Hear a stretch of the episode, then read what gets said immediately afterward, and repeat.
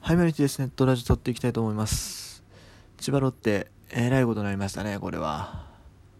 主力選手がもう大量にコロナになってしまったということで、えー、っと、結局誰がなったんですか ?11 人がコロナ陽性。11人ってこれも阪神に多いですからね。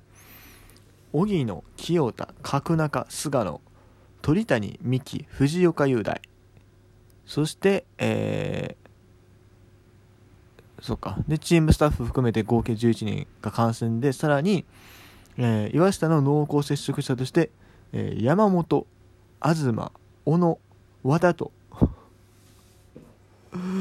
すごい数ですよ。え？こんなに抜ける ?1、2、3、4、5、6、7、8、9、10、11、12。12人これ、入れ替えになるんですかね。ちょっと山本選手とか上におったのか知らないですけど、もうそれ以外多分全員上にいたはずなんで、これもう大入れ替え、観光せざるを得ない。で、しかもね、これ怖いなって思うのは、あの、今出てるのって岩下選手の濃厚接触者だけなんで、もしかして今後増えたりするんかな？どうなんですかねどこ、なんだ、お、荻野隆とか鳥谷とかと一緒に動い動いてたっていうかもう濃厚接触してる人間が全然おってもおかしくないわけで。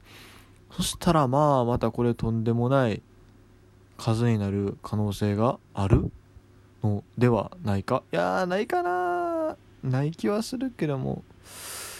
分かんないですよね。うん。これかなりやばいですね。いやここまでねいい戦いをしてたんですがちょっとね、今、パ・リーグのゲーム差っていうのを見ると、なんぼでしたっけ？なんぼでしたっけ ?1 位ロソフトバンク、2位ロッテ、ゲーム差2位と。で、その下が、えー5.5差空いてるということで、まあ、幸いにロッテ2位以上はいけると思うので、クライマックスは出れると思うんです。で、多分これらの今回に出したっていうのも、おそらくクライマックスまでにはギリギリ戻ってこれるんちゃうかなどうかな多分戻れますよね。今今ならまだギリギリね。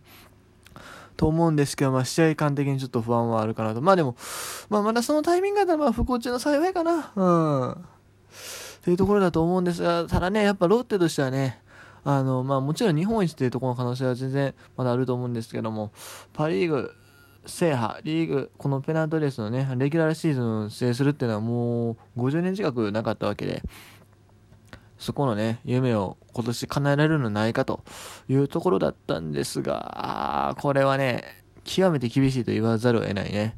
うん。決して誰もこのなんだ、外食をしたとかそういうことは、あなかったみたいなんですけど、本当に真面目にやってて、どっかの黄色いチームと違ってね、か めっちゃちゃんとルール守ってやった結果でもこれだったらしいですね。うん。非常に厳しい。だって、ね、レギュラーメンバーで言うと、大木野が抜けるでしょ。で、藤岡雄大も抜けるでしょ。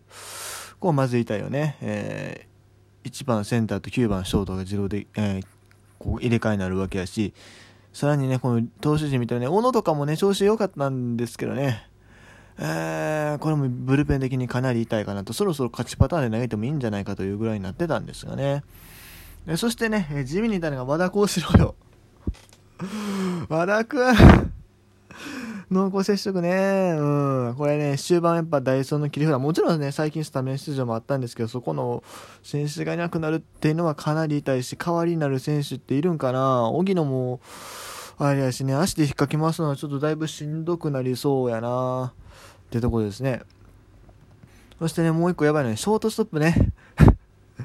藤岡雄大というこのレギュラーの選手がリーダーして、えー、三木亮も陽性と、で、鳥谷も陽性と、じゃあ誰がショートやんねんと。ね、平沢大河、平沢大河2軍で1割台らしいです。今回もね、えっ、と、1軍にすでに12選手が合流してるらしいんですが、その中平沢選手名前はありません。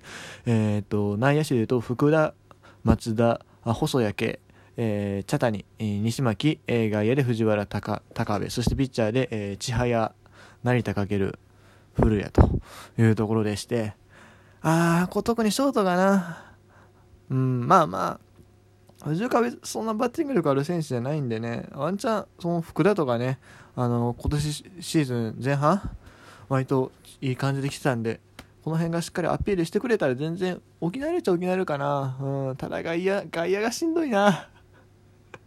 多分細谷圭とかね、外野出場とかすると思うんですけども、しんどいな、外野は。藤原高部君がね、結構ね、下で打ってるっていう風な情報を聞いたんです。だから、そういう意味ではいいんだけども、足がないのよ、足が。うん。いや、それは茶谷とか西巻とかも、まあ、ある程度足はあると思う。福田なんかもある程度足はあると思うけど、やっぱね、和田とか荻野と比べるとね、そんなになんだろう、プレッシャーは与えられへんよね。ってことで、ちょっとしんどいかな。うん。ただね、案外これね、乗り越えられなくもない気はするのよ。うん。だって阪神も言うて5勝、え、5戦、5勝5敗とか？確かそんぐらいやったっけ？そんなにめちゃくちゃブーが、ブーっていうかあの、勝率が悪くなってるわけではないので、ロッテもね、ここから、うん、まだ、まだなんとかなりうるとは思う。だから諦めずに頑張ってほしいけどね、これね、あと1週間早かったらね、まあ、1週間早かったらいいってもんでもないんですけど、1週間早かったらさ、もう、緊急の駆け込み北とかできたと思うんすよ。正直。ああ、1週間難しいかな。うん。でもできなくはなかったと思う。ただね、もう補強のね、えー、期限も過ぎちゃってね、かなり厳しいんですけども、まあ、なんとか、なんとかね、やってほしいなと。このままね、あのー、あっさり負けてしまうチームではないと僕は思います、ロッテはっていうチームは。うん。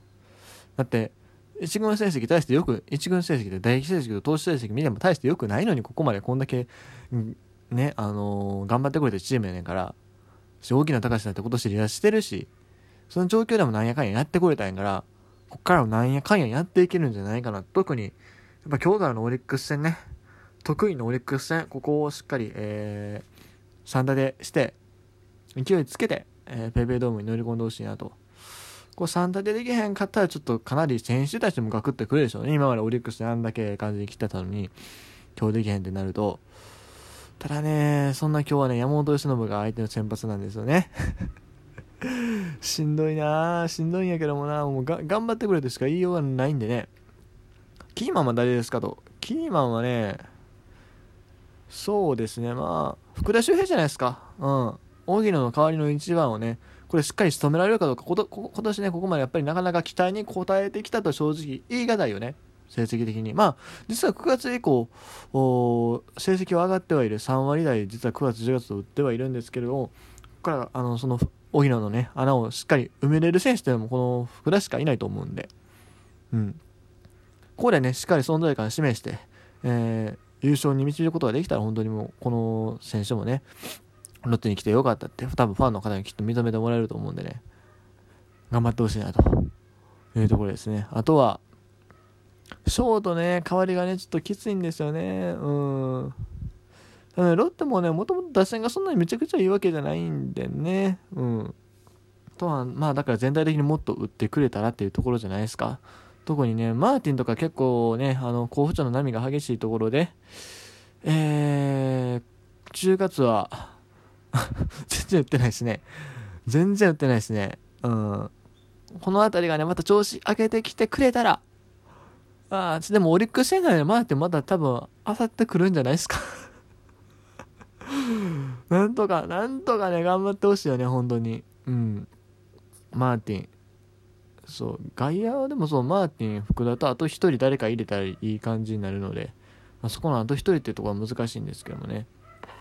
まあ、あとはまあ高部君がハマることを祈るしかないですよね。まあ、最悪佐藤としては外野起用っていう手もあるし、まあ、DH にも出たりしてますしね。ショート7目は、うん、まあやっぱり福田になるんかな。最初の、今シーズン最初のね、あれを見てたら。個人的にはでも、茶谷とか西巻あたりに頑張ってほしいんやけどな。どうかなってところですね。まあでも、あの、とにかくね、なんやかんやなんとかなると思うんですよ。あの、コロナで大量離脱したチームのね、あの、ファンから言わせてもらうと、阪神ファンから言わせてもらうと、なんやかんやなんとかなるんですよ。うん。いや、もちろんね、あの、今回、あの、離脱した選手がそのロッテなんか中心選手っていうのはわかるんですけれども、まあでも、なんやかんやになります、多分。うん、今のロッテなら、きっと、きっと乗り越えられるし、あのー、何よりもね、あの、多分ですけど、あのー、セ・リーグファンは結構ね、あの、みんなロッテ応援してくれてると思うんで。俺、応援してると思います。だって沢村も行ったし、鳥谷も行ったし、チェンウェイも入ったし セリーグファンは結構ロッテ頑張れみたいな感じあるしね。あのみんなそう応援してるんで。頑張ってください。うん。まあでも特にこの人ですよ。オリックス戦ソフトバンク戦3連戦続くわけで。えー、なんとかねしっかり落とさないように、うん、まあ最低5分で。特にソフトバンクとの3連戦ね。3立て必須。3立て必須ごめん。3立て必須やったらそれは無理やな。えー、まあまあでもあの1週間通してまあできれば4勝2敗ぐらいで、ね、なんとか頑張ってほしいなというふうに思います。そしてね、えー、感染した選手。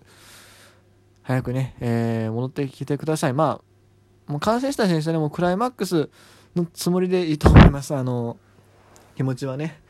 クライマックスほぼほぼ出れると思うんで、まあ変に焦らずというか、まあしっかり治療して、でも確実にクライマックスに間に合わせるんだという気持ちでね、頑張ってほしいなというふうに思います。ロッテならね、きっと、あの、仮にね、2位で終わってしまったとしても、クライマックス勝ち抜ける力のあるチームだと思うし、うん。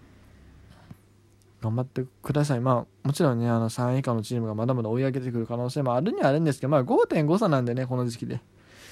まあ、大失速しない限りは大丈夫だと思うし、まあ、今年のロッテはね、ここまで逆逆風だらけだったじゃないですか。あ単一が離脱したり、リアルとか離脱したりしてる中で、ここまでやってくれてるから、うん、なんやかんや多分やってくれると思います。ということで、えー、終わります。